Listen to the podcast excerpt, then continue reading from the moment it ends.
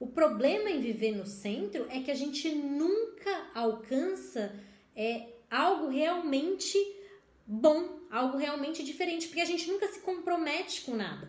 Quando a gente fica no centro, a gente fica na tentativa de cuidar de tudo. Só que tentando cuidar de tudo, a gente não faz nada bem. A gente faz tudo pela média, tudo de qualquer jeito, entendeu? E nenhuma obrigação é cumprida. Às vezes, isso pode ser bom, às vezes não.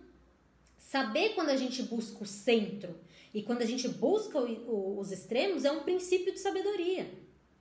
Ter essa maturidade, esse discernimento de saber quando viver uma vida no centro e quando viver uma vida nos extremos é a verdadeira sabedoria.